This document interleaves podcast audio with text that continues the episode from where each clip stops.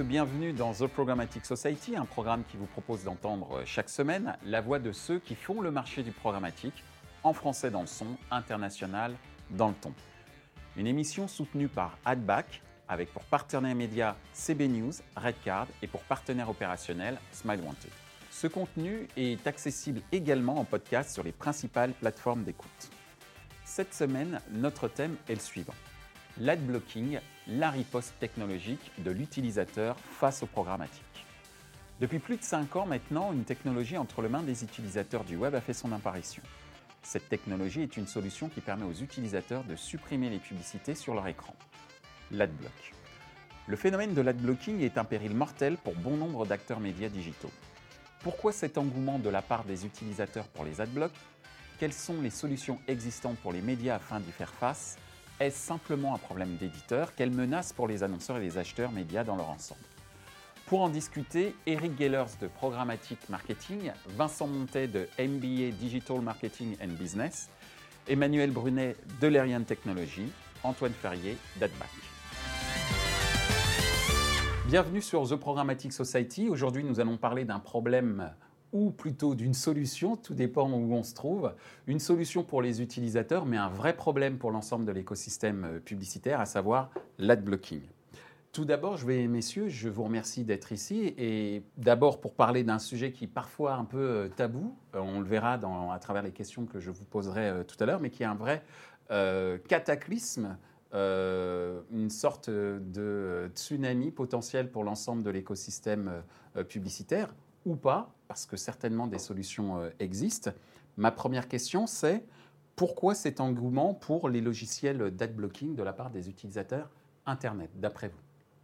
Vincent oh, Historiquement, euh, on sait que c'est la population moins de 25 ans qui a lancé le mouvement. Euh, et peut-être qu'à titre d'observateur de cette population, on peut comprendre deux insights. Le premier, ils ne pas, ils vont pas naviguer euh, sur les sites du Figaro, du Monde ou de Libération, sur les éditeurs premium.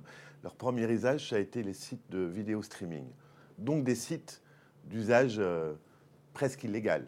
Et ce qui est étonnant, c'est que c'est là, finalement, où euh, les formats publicitaires nombreux et variés, intrusifs et anti-UX sont apparus, et parfois avec des annonceurs même premium, hein, n'était pas que la longue traîne du marché, ça a été tout le travail euh, du CPA d'ailleurs de nettoyer ce western. Mm. Mais c'est là, dans cet usage illégal, qu'ils ont commencé à adopter les adblockers, finalement pour bloquer des pubs légales. Mm. Donc c'est étonnant, et puis euh, il fallait réfléchir en tant qu'annonceur pourquoi on était là. Et l'autre voie, c'est notamment le retargeting, hein, mm. qui, qui, quand il est très bien fait et judicieux, a des belles performances quand le capping est mal géré et que 17 fois on me repropose la même chaussure que j'ai acheté ou pas acheté, mais ça y est, j'ai compris. Euh, là, on, est tous responsables, hein, annonceurs, éditeurs et puis euh, intermédiaires et, techniciens, d'avoir finalement euh, pensé que le marché allait tout accepter à tout moment. Et donc, comme d'habitude dans l'histoire d'Internet, c'est bien les usagers qui trouvent une solution pour changer le marché et c'est sans doute à nous de nous adapter. Merci Vincent. Emmanuel. Pas grand-chose à ajouter. Je pense que le, phénomène euh, site de streaming euh, euh, appliqué à la population 18-25, je pense que c'est vraiment le phénomène qui a lancé. Typiquement sur ce genre de site, on ne peut pas surfer correctement sans un adblock. Et en plus, il y a de plus en plus de codes malveillants, parce qu'il y a des espaces premium, il y a aussi des espaces dégradés qui vont servir des campagnes qui, dans certains cas, peuvent être dangereuses. Enfin, il y a certains, certains scandales de capture de data. Mmh. Donc, c'est limite une, on va dire une mesure de sécurité pour l'utilisateur sur des sites, on va dire, borderline.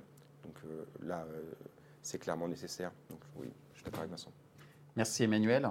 Antoine, ton avis? Oui, bah, effectivement, sur les formats intrusifs, il y a eu vraiment une vague euh, justement d'utilisateurs d'adblockers pour empêcher bah, tout ce qui était site under à l'époque, pop-up, flash transparent, et, puis, et puis nouveaux formats intrusifs, hein, puisque finalement il y a une pression publicitaire qui a été intense, alors aussi bien sur les sites de streaming, mais on peut citer également tous les sites pour adultes. Et puis bon, les sites premium, je suis d'accord avec toi Vincent, maintenant ils ont essayé de faire le ménage. On peut dire qu'il y a eu une première époque où c'était pas trop le ménage justement. Donc euh, même si l'industrie s'est un peu rétablie sur ce niveau-là et a essayé justement d'apaiser, au final le mal était fait. Et donc, il y a toujours un internaute sur trois en France qui utilise euh, un adblocker. Euh, ça se développe également euh, sur mobile. Et il y a effectivement une utilisation anti-tracking de plus en plus forte, qui est notamment due bah, aux différents scandales qu'il y a eu ces dernières années, aussi bien sur Facebook ou sur d'autres niveaux, pour bah, justement arrêter tout ce qui est tracking sur Internet. Merci Antoine. Eric, tes observations Oui, alors pour rebondir Antoine sur ce que tu as dit par rapport au site premium, c'est vrai qu'il y a 3-4 ans, les adblockers ont explosé et c'était le moment où le programmatique explosait aussi. Et notamment des grands éditeurs, pour parler des moins jeunes, des grands éditeurs ont, euh, se sont dit que plus ils mettaient de SSP sur leur site, plus allaient toucher des poches de revenus différentes. Bon, ce qui était faux, bien sûr. Hein, non, c'est pas. Mais euh, des grands sites médias comme Le Monde ou Le Figaro se retrouvaient, alors c'est il y a 4 ans, donc c'est bien assez longtemps, mais pas très longtemps en même temps, se retrouvaient sur leur page d'accueil avec entre 50 et 70 tags. Donc je sais pas si tu te rends compte, mais pour charger 70 tags, alors ils ne se chargent pas tous, déjà, hein, c'est sûr. Et en plus de ça, il y a des formats intrusifs. Donc le chargement des pages était très lent à cause des 5, de la cinquantaine de tags. Et en plus, si tu rajoutes là un interstitiel énorme euh, en vidéo euh, super lourd, bon, c'est la mort. Et donc même, je sens même des, des utilisateurs plus, plus mûrs, enfin, justement moins connectés, voyaient un problème sur les, leurs sites de prédilection. Donc, mm. même eux qui ont commencé à bah, peut-être à parler à leurs enfants en disant mais qu'est-ce qui se passe? Et justement, c'est leurs enfants qui ont fait l'arco, etc. Mais euh, donc, donc merci pour, euh, ce point et sur justement cet engouement. Après, maintenant qu'on a fait le constat de l'engouement, c'est quoi les solutions à la disposition des, éditeurs, des éditeurs de sites pour résister à ce phénomène qui est quand même synonyme de perte euh, de revenus? Donc Antoine, je, te pose en premier la question, puisque justement, tu apportes une solution logicielle, et ensuite, j'aimerais bien avoir vos observations par rapport à cette solution logicielle, mais il y en a certainement d'autres qui existent et ce serait intéressant d'avoir euh, vos avis. Donc Antoine. Alors nous, chez AdBack, en fait, on fait justement tout ce qui est monétisation euh, et contournement intelligent de l'audience AdBlock. C'est-à-dire qu'on va mettre différents profils sur cette audience-là et en fonction de ces profils-là, on va pouvoir contourner en fait l'adblocker pour diffuser des formats justement non intrusifs et très respectueux de l'usage de l'utilisateur. Genre euh, native advertising Native advertising, mais format IAB euh, traditionnel, mais pas de. On, a un indice en fait de pression publicitaire qui permet bah, justement de voir exactement en fait le pourcentage de publicité par rapport au contenu, et donc de diffuser toujours un pourcentage bien bien inférieur au contenu pour bah, faire en sorte que le contenu soit le plus visible. Et, euh, et, après, effectivement, il y a tout un ensemble de solutions qui existent euh, sur le marché, euh, que ce soit euh, bah, de bloquer l'utilisateur, d'avoir des, des, solutions payantes directement, et puis également de pouvoir bah, justement whitelister en fait le, son network en payant AdBlock Plus. Donc ça, c'est encore d'autres solutions qui existent, mais qui ne sont pas forcément positives pour l'annonceur. Merci Antoine. De ton côté, Eric oui, non, mais. Euh, Quelles sont les solutions que tu as pu voir euh, pour aider les éditeurs à, contrer ce phénomène Il y avait la solution très simple qui était de rétablir les publicités. Je pense à des sociétés. Enfin, un adblocker permettait justement à un, éditeur de rediffuser ses publicités, même si l'utilisateur en face en avait un adblock, donc de rétablir. Donc, ça, c'est. C'est vrai que l'approche d'adback est un peu plus fine, parce que si vous avez un utilisateur qui a un adblocker, c'est pas pour rien. Tu penses à AdBlock Plus dans la solution euh, précédente quand tu dis qu'un AdBlock permettait à l'éditeur Oui, alors il peut y avoir AdBlock Plus. Euh, peut y avoir, je pense, alors je suis pas, je suis moins sûr de moi, mais des sociétés comme Secret Media, euh, voilà, qui sont vraiment une réponse en disant vous allez retrouver votre inventaire publicitaire. Point. Mais côté, alors côté éditeur c'est super parce qu'il a perdu l'inventaire, il le retrouve. Côté utilisateur, bon. Euh, bah, ils sont pas, enfin voilà quoi. Hmm. voilà, il, se rend bien compte que son adblock fonctionne plus, donc soit il en prend un autre, hmm. soit il appuie sur le site. Et, euh, et donc voilà, il y avait des approches justement de certains éditeurs dont Figaro avait eu, qui étaient, qui, qui étaient plutôt de dégrader le confort de lecture. Hmm. En expliquant que justement, bah, vous avez un adblocker, donc vous pouvez lire l'article, mais alors il est en très gros ou un peu flouté, donc c'est pas super confortable. Donc s'il vous plaît, désactivez votre adblocker pour le Figaro, hmm. pour retrouver un confort de lecture normal. Voilà, je trouve que je pense que ce sont des approches entre celle d'Adback et celle du Figaro qui sont plus rationnelles et qui, un, un, utilisateur qui, qui, a mis un adblocker, il faut le prendre en compte quoi il faut le prendre en compte, il faut avoir une réponse adaptée, il ne faut pas juste avoir une solution qui remette la pub. Hmm. Ça va pas marcher. Quoi. Merci Eric. Vincent, ton avis? Je ne vais pas rentrer dans le détail des solutions, vous êtes beaucoup plus expert que moi, mais j'ai plus une vision macro sur un marché qui, je le rappelle, est le premier levier d'investissement publicitaire Et sur 50% de la population, on va toucher une personne sur deux. Donc on, marche un peu sur la tête. Euh, on peut avoir un point de vue des éditeurs. Il y a quand même des organisations du marché historiques, euh, le SRI, l'IAB, le CPA, euh, qui sont là, normalement, pour réguler, interroger le marché. On ne peut pas dire, et en France et à l'international, qu'ils aient pris ce bâton de manière intense, honnête et sincère. On mmh. sent bien que c'est compliqué pour tout le monde. Et on voit en effet que la réponse, c'est réinventer des formats publicitaire, dans la créativité. On parlait de native advertising, mais on est de plus en plus dans le contenu. On voit ce qui se passe sur les influenceurs et, les budgets qui se transfèrent. Euh, et donc, on, mais on va recréer des, formats intrusifs, même, euh, même dans euh, ce travail sur les influenceurs. Donc, c'est un problème industriel. Mm c'est pas qu'un problème technique. et je crois qu'il faut que tous les acteurs réfléchissent et suivent l'utilisateur. Parce qu'encore une fois, c'est l'utilisateur qui porte le marché et nous dit ce qu'il faudrait faire. Merci Vincent. Emmanuel? Moi j'ai un point technique, euh, parce qu'on a parlé de payer les adblockers. Euh, clairement, ça a prouvé que ça ne fonctionne pas, sachant qu'on peut payer certains adblockers, notamment AdBlock Plus, et on voit que les adblockers qui ont une part de marché en augmentation, c'est plutôt des uBlock Origin ou des versions euh, hardcore, parce qu'effectivement les utilisateurs ont bien compris qu'il y avait une forme de compromission de certains adblocks et shift mm. vers ceux qui fournissent réellement un, un service d'adblock. Donc de toute façon, je pense que le, contourner durablement, techniquement, en dealant avec les adblocks euh, à l'insu de l'internaute pour euh, arriver à diffuser, ce n'est pas la solution. Et euh, je vais aller dans le même sens que Vincent et peut-être aller un peu plus loin. Je pense qu'il y a un sujet, entre guillemets, sociétal ou de modèle économique à expliquer au grand public, avec une question qui est est-ce que vous voulez un Internet gratuit financé par la publicité ou est-ce que vous voulez un Internet payant et payer le contenu? Donc c'est ça, le, c'est, ça le vrai sujet. Voulez-vous avoir 15 Netflix? Voilà. Non, mais est-ce que, vous, est-ce que vous voulez payer chaque média mm. euh, et Typiquement, moi, j'ai tendance à payer, donc je paye l'équipe, je paye le Parisien, etc. etc. Euh, c'est pas forcément la volonté de, tout le monde. Il y a des approches assez didactiques que, que, j'aime bien. Il y a des approches très soft qui disent vous avez un adblock, nous on est éditeur, on vit de la pub. Soyez sympa, désactivez si vous appréciez notre contenu. Puis il y a des approches un peu plus. Euh, les premiers, c'était les Allemands, à dire bon, vous avez un adblock, donc maintenant, soit vous le virez, soit vous passez à la caisse.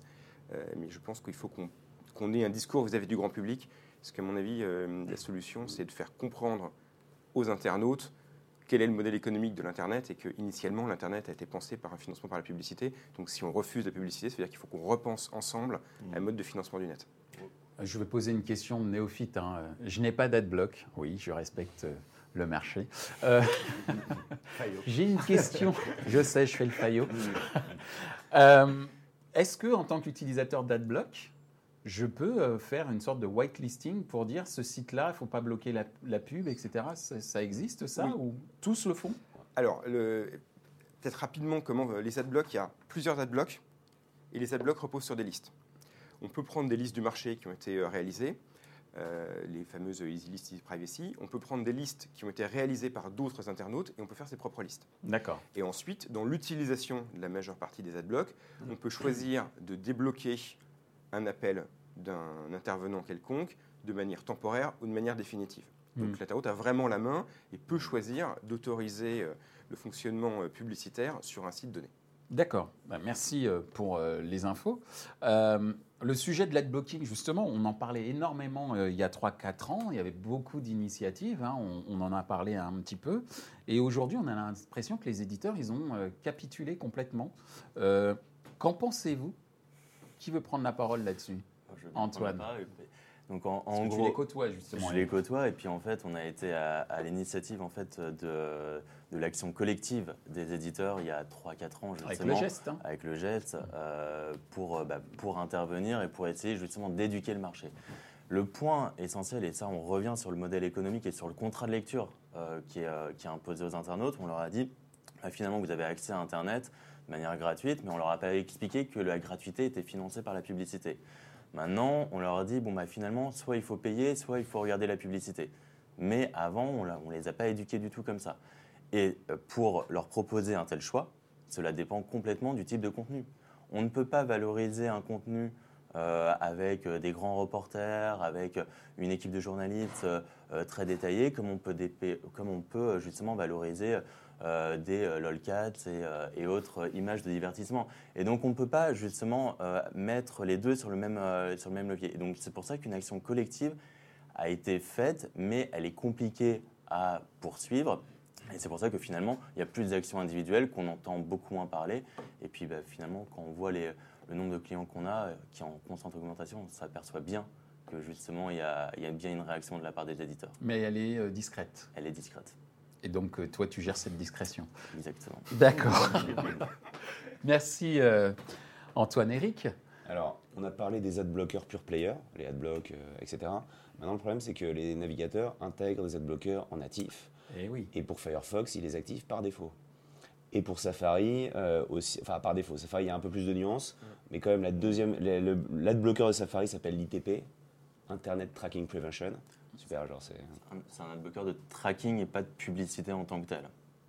C'est C'est Ouais, un régulateur de tracking. Alors, un régulateur ouais. de tracking en plus. Mais ça bloque leur targeting. L'ITP2 bloque leur targeting. Enfin, une, ouais, une partie du retargeting, mais, Ouais, enfin, quoi, quoi- mais quoi qu'il en soit, je suis d'accord avec toi, mais ça bloque pas le format publicitaire en tant que tel. Non. C'est ouais, ouais. simplement pour bien distinguer en fait il- euh, ça le. bloque aussi la durée d'exploitation Ouais, des cookies. d'un cookie Des et d'un lien de tracking. Mais euh, je, suis- je suis d'accord avec toi que ça fait partie justement de Mm. l'intégration dans les navigateurs de, euh, de tout un tas de, de blocking, aussi bien publicitaire que de tracking. et autres. Ouais, donc Firefox a une position d'ayatollah là-dessus. Mm. C'est-à-dire que le truc est activé par défaut. Alors, c'est le navigateur minoritaire, heureusement pour la pub. Enfin, je, je suis honnête, hein, c'est vrai. Ouais, mais Chrome arrive avec. Oui, mais Mais voilà, mais alors, ça, ça va changer. Chrome arrive, oui, sauf pour ses formats à lui, sauf pour. Enfin, voilà. Donc, c'est jugé parti. Voilà, exact. Bah, de toute façon, c'est Ah, c'est- pour le coup, hein. c'est le problème qu'on a avec euh, des, ga- des, des GAFA comme Google et Facebook.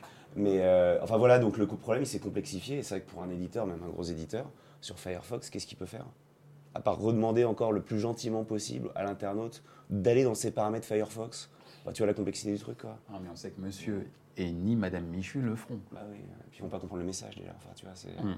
Donc voilà, donc euh, c'est vrai qu'il y a un... Enfin, sur Firefox, le combat il est un peu perdu. Sur Safari, c'est vrai que c'est différent. Sur Chrome, on va voir ce que ça va donner, mais c'est... euh, Il devient ardu le combat. Enfin, il devient, il devient, il devient dur quoi. Merci Eric. Vincent. Peut-être l'enjeu sur le mobile, parce que là, on est très desktop, etc. Mais on sait bien que plus de 50% de l'audience, voire 80% pour certains éditeurs, euh, c'est du mobile. Et là, euh, là, il va falloir. Et puis ça va arriver. Hein. Euh, Tu parlais du Japon. euh, Ouais, le Japon, euh, je cite ce chiffre que j'ai les, les quelques étudiants geeks que je vois, ils ont trouvé hein, les adblocks mobiles. euh, 98% des utilisateurs mobiles utilisent un logiciel d'adblock. Ah, un chiffre assez hallucinant. Moi, je me suis demandé s'il était vrai, mais a priori, il est vrai le chiffre. il est vrai, et 40% au global sur la partie euh, Asie du Sud-Est. Voilà. Mais pour, et là c'est aussi intéressant, c'est pour d'autres raisons euh, qui sont pas liées justement à l'intrusivité de la pub ou à la qualité publicitaire, mais à la data. Il D'accord. faut savoir que la data coûte très cher dans ces pays-là. Et donc, pour économiser de la data et pour pouvoir accéder au contenu le plus rapidement possible, on installe un adblock. Ça permet d'économiser sur son abonnement et de pouvoir euh, justement euh, aller plus loin. Donc, il y a- il y, a aussi d'autres raisons, mais euh, ce qui est sûr, c'est que sur mobile, euh, bah, la vague, elle, est, elle arrive. Nous, on la voit venir depuis, euh, depuis un an où on était autour de 2-3% euh, en 2017 et en fin 2018, on arrive autour de 10% euh, en moyenne sur web mobile, mais les bloqueurs sur application arrivent. Et, ça pousse merci les, euh, Antoine. ça pousse les écosystèmes propriétaires de type Facebook et WeChat, qui sont des web reconstruits, mais, mais dans, un, dans des Ils formats propriétaires. Mm. Et là, euh, ça blocking avant que ça, ça vienne tout couvrir. Bon courage. Euh, et eux, euh, Donc, vive les wall gardens, les fameux jardins clos dont on a parlé euh, il y a un certain temps. c'est- euh, pour ça qu'on on est, on est sur, un, sur un incident industriel important Ouais, pour le marché. Il faut pas, c'est pas une anecdote. euh, c'est clair. Mais justement, d'où cette question, pourquoi cette- ce sentiment de, de capitulation? Mais tu disais que pas tant que ça, c'est un peu un sujet tabou, mais on le, tra- on le traite euh, un petit peu comme une sorte de maladie honteuse en Mm. allant voir euh, le médecin spécialiste en lui demandant euh, des remèdes. Euh, Emmanuel, Oui, je pense pas qu'il y ait de capitulation. Par contre, je pense effectivement qu'il y a un tabou.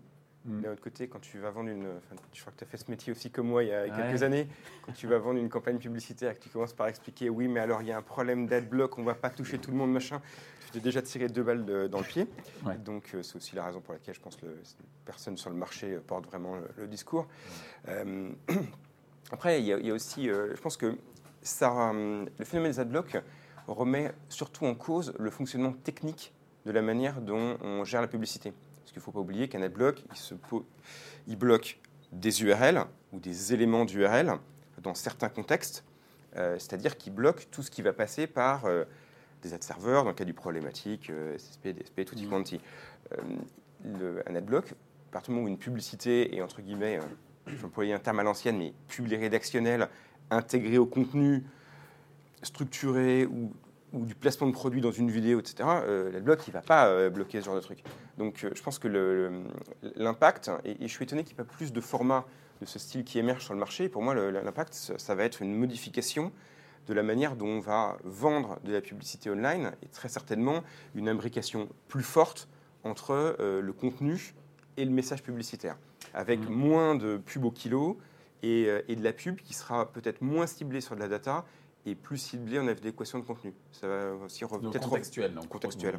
Donc on va certainement revenir euh, à des métiers euh, publicitaires, revaloriser la création, Et revaloriser la valeur communication. la valeur communication, mais aussi euh, la Plutôt qualité de la création publicitaire Mm. et, et le côté où euh, on voit quand même de mo- de moins en moins de belles pubs. C'est-à-dire qu'il y a une époque où euh, on voyait, moi je me souviens dans les années 80, parce que je suis vieux, on voyait des pubs qui étaient sympas, il y avait des concepts publicitaires, il y avait des artistes qui faisaient de la créa. euh, et je crois que le, le rapport du grand public à la publicité était aussi différent. Là, on voit quand même sur Internet, c'est du kilo, c'est du packshot produit avec du prix.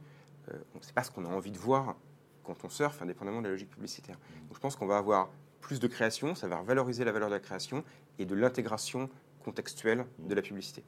Puisque justement tu parles de, de création, ça me permet d'enchaîner sur la prochaine question qui est plus autour des acheteurs et des, et des annonceurs de, euh, et, et des- donc qui sont les acheteurs de, de publicité via leurs agences euh, notamment.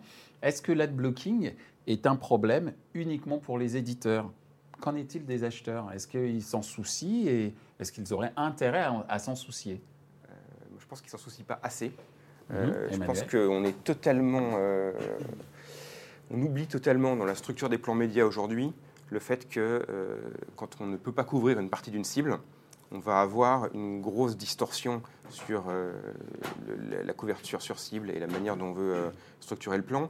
Donc, bon, si on cible des femmes de plus de 70 ans, ça ne peut pas faire de sexisme, mais ça va pas poser trop de soucis. On cible un, homme CSP+, euh, 18-35, on a un vrai sujet et on a une partie de la cible qu'on ne couvrira pas avec les supports digitaux classiques. Ce qui Donc, pose un problème pour un certain nombre de secteurs d'activité qui axent leur communication sur euh, une entertainment- population jeune. Entertainment, jeux vidéo, euh, population jeune, population très consommatrice de, de contenu en ligne. Euh, clairement, il y a une grosse distorsion sur un plan média, d'où le besoin de prendre en compte cette absence de couverture sur une partie de la cible, d'identifier plus précisément la partie de la cible qui n'est pas couverte et trouver des solutions alternatives pour euh, retrouver une cohérence de plan média et une homogénéité de couverture d'une cible. Merci Emmanuel. Vincent Invitons à notre euh, prochaine émission au l'UDA pour, pour avoir. euh, Merci, tu lances un appel à Voilà, pour avoir leur, leur point de vue. euh, Jean-Luc Chétrit, si tu nous écoutes. euh, ensuite, le bienvenu. euh, ensuite, euh, on ne va pas jeter la pierre euh, à des annonceurs quand euh, on est passé sur un modèle publicitaire euh, média euh, offline ultra simple à euh, entre 4 et 10 leviers différents sur une campagne. Donc pour l'annonceur, d'abord comprendre tout ça, ça, fait 10 ans que ça dure, qu'il est toujours en apprentissage et en pédagogie. Et puis je rappelle que 70% des budgets, c'est Google et Facebook. Euh, donc euh, on, parle de, de 30% euh, du marché en termes d'investissement. Euh, enfin, si, si mais on mais c'est prend beaucoup le, d'emplois quand même. oui, c'est beaucoup les d'emplois, touchent, Eh, eh, euh, absolument. Mais tu sais, les adblockers touchent aussi Google. Oui, Et touche Facebook aussi. Donc du coup, euh, oui, mais pas dans tout l'écosystème de, de- de ces deux acteurs. Euh, les redirections de liens sponsorisés, Oui, les redirections elles sont bloquées, c'est vrai. Mais, mais ce que je voulais dire, les c'est que redirections de, de, de campagne, etc., sont quand même bloquées. Enfin, donc, euh, Mm. enfin, certes, je pense qu'ils sont moins touchés.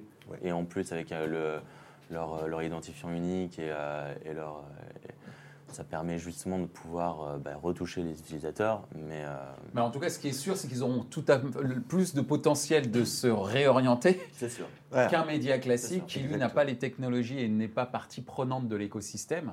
Euh, le potentiel euh, de darwinisme euh, et d'adaptation donc des, euh, des GAFA est quand même plus fort que euh, si je m'appelle, je ne vais pas citer le nom, mais si je suis un média digital. Quoi. Et c'est vrai que ces 30%, c'est toute l'industrie française, c'est des emplois, c'est des, des- la créativité technologique, et on est, on est loin d'être en retard en plus dans, dans le programmatique en France. Donc euh, la, la preuve, ton Mm. émission. Euh, maintenant, euh, encore une fois, l'annonceur, euh, son agence ne fait pas souvent acte de pédagogie non plus. Quand il en a qu'une, quand il en a plusieurs, les discours, voilà, il y a, c'est un monde de plus en plus complexe, et c'est vrai encore une fois, je trouve que c'est le rôle des associations que de venir faire acte de pédagogie, expliquer pour que le marché s'autorégule. Merci Vincent. Non, Eric. eff- Effectivement, je, côté- je pense que côté agence annonceur, le, le point n'est pas pris à bras le corps, pour être tout à fait transparent, parce qu'il y a, peut-être un manque de solutions. Enfin, en tout cas, peut-être qu'ils n'ont pas de solution concrète, euh, fiable et euh, déployable à appliquer à l'instant T. En même temps, on parlait des DMP tout à l'heure ensemble. Euh, un utilisateur, un utilisateur pardon, qui a un adblocker, il y a moyen de flaguer dans ta DMP cette, cette info comme un event. Et donc, se dire qu'on est limité en termes de display, peut-être de search, etc., et peut-être de jouer sur des leviers email ou d'autres leviers. Donc, ce qui, s'il bloque tout le display, forcément, et les- la vidéo, etc., alors bon, ça sera bloqué. Mais par contre, il y a d'autres leviers activables, et c'est vrai que certains, certains utilisateurs, il faut peut-être mieux les travailler en email, enfin voilà, quoi, c'est euh, comme des solutions, quoi. Et, et là, tu touches un, Merci, un Eric point Antoine. Qui, euh, qui est très fort euh, justement sur le côté adblocker qu'on n'a pas trop parlé côté agence annonceur. C'est justement tout le côté tracking qui est interrompu. C'est-à-dire que euh, finalement, euh, au-delà de la publicité qui est, qui est bloquée, il y a toute, une- toute une, tout un panel de tracking qui est bloqué. Une partie des DMP du marché sont bloqués, il faut le savoir. Euh, la plupart des... Il y a, il y a- Un il y a- nouveau thème. il y a une partie- la Ah, non, mais- DMP bloquée. non, mais les, les DMP first party euh, directement, dont, euh, dont je ne citerai pas le nom euh, ici, euh, euh, ne sont pas bloqués, mais quand même une grosse partie des DMP du marché sont bloqués. Toutes les DMP qui sont dans les tag managers les, euh, sont également bloqués. Il faut savoir qu'une partie des analytics également, les Google Analytics, AT Internet, etc., sont bloqués sur 15% des internautes en moyenne. Ça veut dire quoi? Ça veut dire qu'il y a des visiteurs totalement fantômes. Alors, Donc là, pas savoir au Japon comment ça se passe. Petite alors. révélation pour les médias, mais au final, pour les médias, ils n'ont pas 100 visiteurs, ils en ont 115 115 en moyenne. Ok. Bien sûr. Ah oui, donc c'est un peu l'arbre qui cache une énorme forêt Donc, derrière. donc, au-delà de la compréhension, de la créativité, du retour justement, euh, du, de, toucher enfin, un reach euh, complémentaire sur les adblockers, il y a aussi une, une connaissance en fait euh, de, de- de cette audience-là qui est complètement, euh, complètement atténuée, complètement méconnue, alors par l'en- l'ensemble des acteurs, mais particulièrement par les agences et les annonceurs, évidemment. Donc en gros, agence annonceur, participez au combat, quoi. Ne soyez pas juste des spectateurs, parce que c'est votre tour la prochaine fois. Via notamment euh, cette notion que je ne connaissais pas, le, le fait, le fait qu'un certain nombre d'outils centraux pour euh, justement la qualification d'audience comme les DMP sont également impactés par ce type euh, de phénomène euh, qu'est l'adblocking. Mais il y a un point important que soulevait Antoine, c'est que des tag managers, euh, y compris les produits euh, leaders euh, les plus utilisés sur le marché, sont adbloqués sur une bonne partie de l'audience. D'accord. Donc, ce qui signifie que typiquement, quand vous installez une technologie type DMP, Analytics Attribution ou autre, qui elle n'est pas adbloquée parce qu'elle utilise euh, le nom de domaine de l'annonceur et qu'elle gère les choses intelligemment, vous la mettez dans un tag manager, vous allez la bloquer. Mais vous allez aussi mettre euh, un, un outil de personnalisation ou un outil d'AB testing qui, euh, lui, généralement, n'est pas dans les adblocks puisqu'il il, il diffuse rien en publicitaire, il n'est pas visible et euh, on peut dire qu'il il représente, il a pas, enfin, le- son action n'est pas perçue par le consommateur, donc il ne va pas forcément vouloir le bloquer. Euh, si vous le mettez dans un tag manager, il va être bloqué. Ouais, je comprends pourquoi c'est tabou alors. Donc, euh, quand tu commences à, à ti- à tirer un peu le truc, et, Ouais, et- c'est en fait assez technique, parce que pour comprendre ce qui est bloqué et ce qui n'est pas bloqué, il faut aller regarder dans les listes des adblocks, voir quels sont les appels, donc les URL d'appel, les éléments d'URL et nom de domaine, qui sont euh, intégrés dans les listes. Donc, faut prendre sa liste de prestataires, regarder ce qui est dans les listes, et regarder ensuite dans les listes dans quel contexte c'est bloqué. D'accord. Donc tout ça n'est pas forcément simple et on va dire que ne pas faire ce travail, c'est quand même vachement plus confortable. Ok, sauf que ça veut dire que c'est un emploi en plus. Après le data scientist, euh, il va y avoir euh, l'ad blocking scientist. euh, La blague à part, euh, on- oui. en fait, c'est pas, pas si joke que ça, parce qu'on voit, nous, chez certains de nos Ouais, clients, sérieux. hein. Bah, donc, donc, tu as raison d'être sérieux. Parce qu'on on voit des, des jobs se créer, de- des postes dont le nom n'est pas encore très, tellement Mhm. déterminé, mais qui ont pour mission de contrôler la consistance de la donnée et l'utilisation de la donnée en interne et en externe chez un annonceur. Et je pense que ce type de poste euh, va se développer parce que euh, quand on perd euh, 30% chez l'un, 15% avec une autre techno, que la techno d'à côté euh, perd rien, il faut tout mettre bout à bout pour Ouais. savoir Et comment puis après, on c'est la optimise performances. pertinence des conclusions marketing euh, qui s'en ressent quand même. Clairement. Parce qu'on ne peut plus parler de représentativité de la population française, par exemple. Puis alors, si tu cherches à calculer l'uplift, dans ce cas-là, Oh. à, sa- à savoir que tu as 15-30% d'audience qui est fantôme, là, c'est le calcul de l'uplift, il devient impossible. Alors, dans ce cas-là, Emmanuel, il faut mettre les tags en dur. Enfin, tu, tu, tu, tu- parce Bah, que c'est. euh, alors, bah, t'as- t'as- ou alors tu, tu- tu utilises un adblock, qui, un tag manager qui n'est pas adblocké. Pour l'instant. Non, parce qu'en fait, le- le- l'adblock, ça a deux solutions. Soit c'est un nom de domaine euh, central qui va être directement adbloqué, soit, et, et entre autres, parce qu'il va être, le nom de domaine va aussi être utilisé pour diffuser autre chose, qui fait qu'il y a une raison de demander qu'il soit bloqué. Soit tu utilises euh, ton nom de domaine en tant qu'annonceur, une technologie qui va être capable d'exploiter ton nom de domaine, euh, et tu n'utilises ce nom de domaine-là que pour faire ton tag management sur ton site. D'accord. On termine avec Antoine, tu voulais dire euh, quelque chose sur ce, sur ce dernier point et on terminera là-dessus. Bah, C'était sur le côté justement first party et third party. Effectivement, la plupart maintenant des technologies se dirigent vers des technologies first party.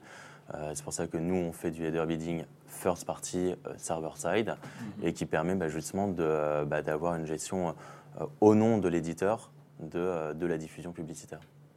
Et bien sur ce, messieurs, merci parce que vous nous avez éclairé sur ce qu'était euh, l'adblock, l'adblocking, mais également les enjeux qui ne sont pas simplement des enjeux d'affichage publicitaire, mais également des enjeux sur la pertinence euh, des datas qui sont exploitées, euh, datas qui sont aujourd'hui au cœur euh, des euh, stratégies de communication et, et d'achat euh, du digital. Donc merci beaucoup, messieurs, et je vous dis à très bientôt.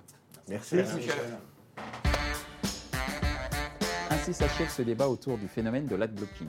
Les points à retenir de nos échanges sont les suivants. 1. Le phénomène de l'adblocking n'est pas qu'un obstacle à la diffusion de formats publicitaires, mais également un frein à l'usage de la data marketing dans son ensemble. 2. Les éditeurs ne sont pas les seuls impactés par l'adblocking, les acheteurs médias et les annonceurs le sont également. Et ce, en raison de la perte immense d'un certain nombre de segments de population, comme les 15-34 ans. Retrouvez ce programme en podcast sur les principales plateformes d'écoute. Merci à Adbac pour leur soutien, sans oublier nos partenaires médias CB News et Redcard et notre partenaire opérationnel Smile Wanted. Merci enfin à l'ensemble des équipes d'Atelier B pour la réalisation de ce programme.